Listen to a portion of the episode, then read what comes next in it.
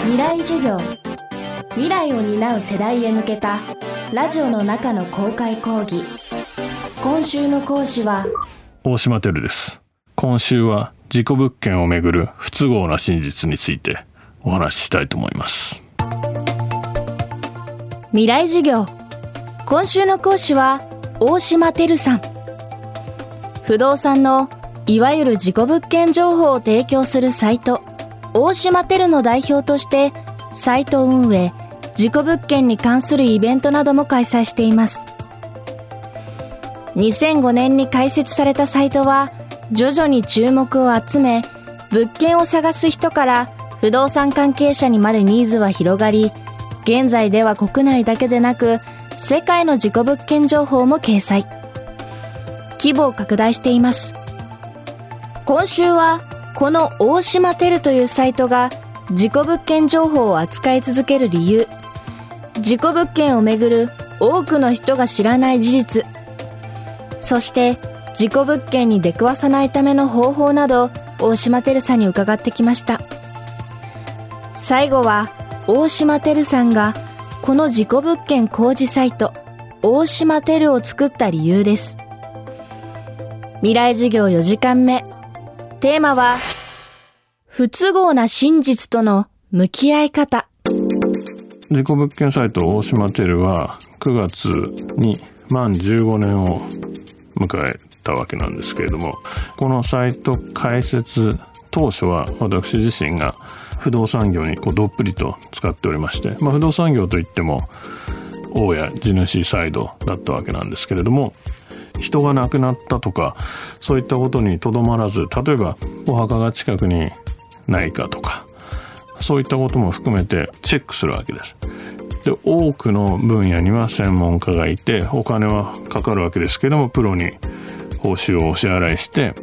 チェックしてもらうそれが法的な価値のある物件あるいは物理的な価値のある物件の場合なんですねところが心理的な価値のある物件特に事故物件人が亡くなったという経歴がこの自分が大金を投じようとしている土地なり建物なりにあるのかということを調べようにも、調べようがなかったと。まあ、それなら自分たちで自分たちが使うために、まあ、商売にはならないけれども事故物件の情報を集め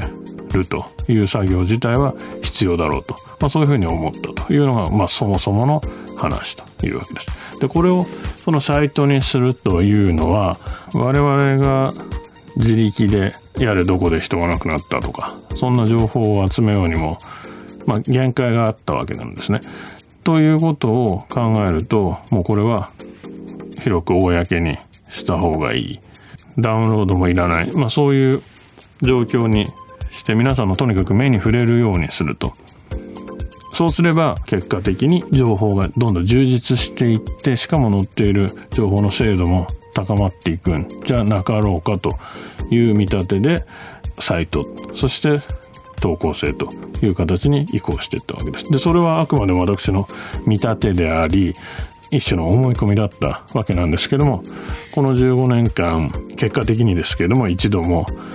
俺のパクリをするなとか言われたことはないですからということは本当に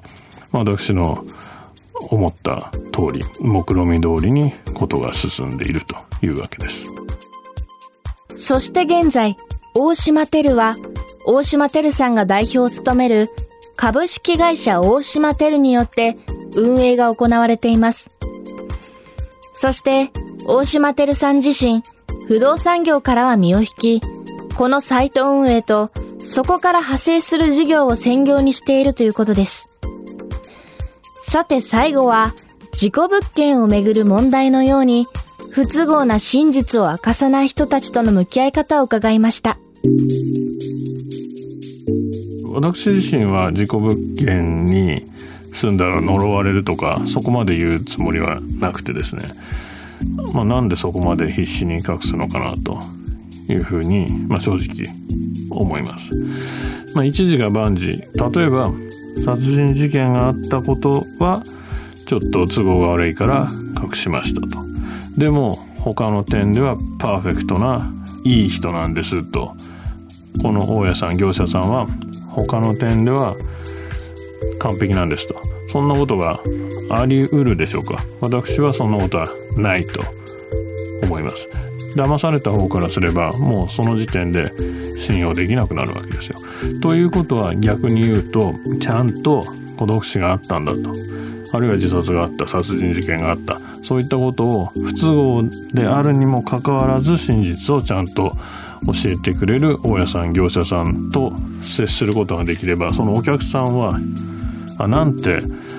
良心的な人なんだと思うわけですよね。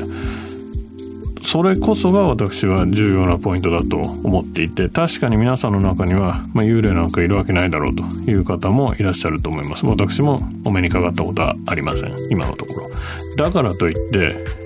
じゃあ嘘をついてもいいのか嘘をつかれても何とも思わないのかそんなことはないわけで気分が悪くなるわけです。嘘をつかれてしまったら。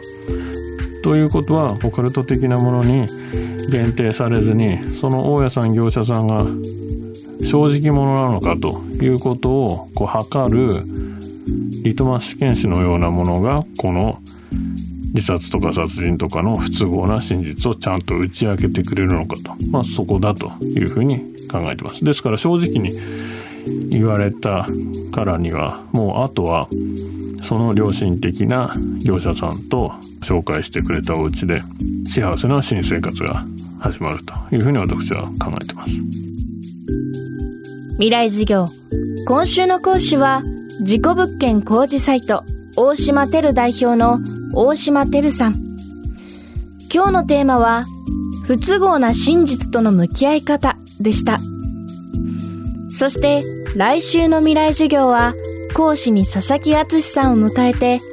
ウィズコロナ時代の文学映画音楽演劇をテーマにお届けします。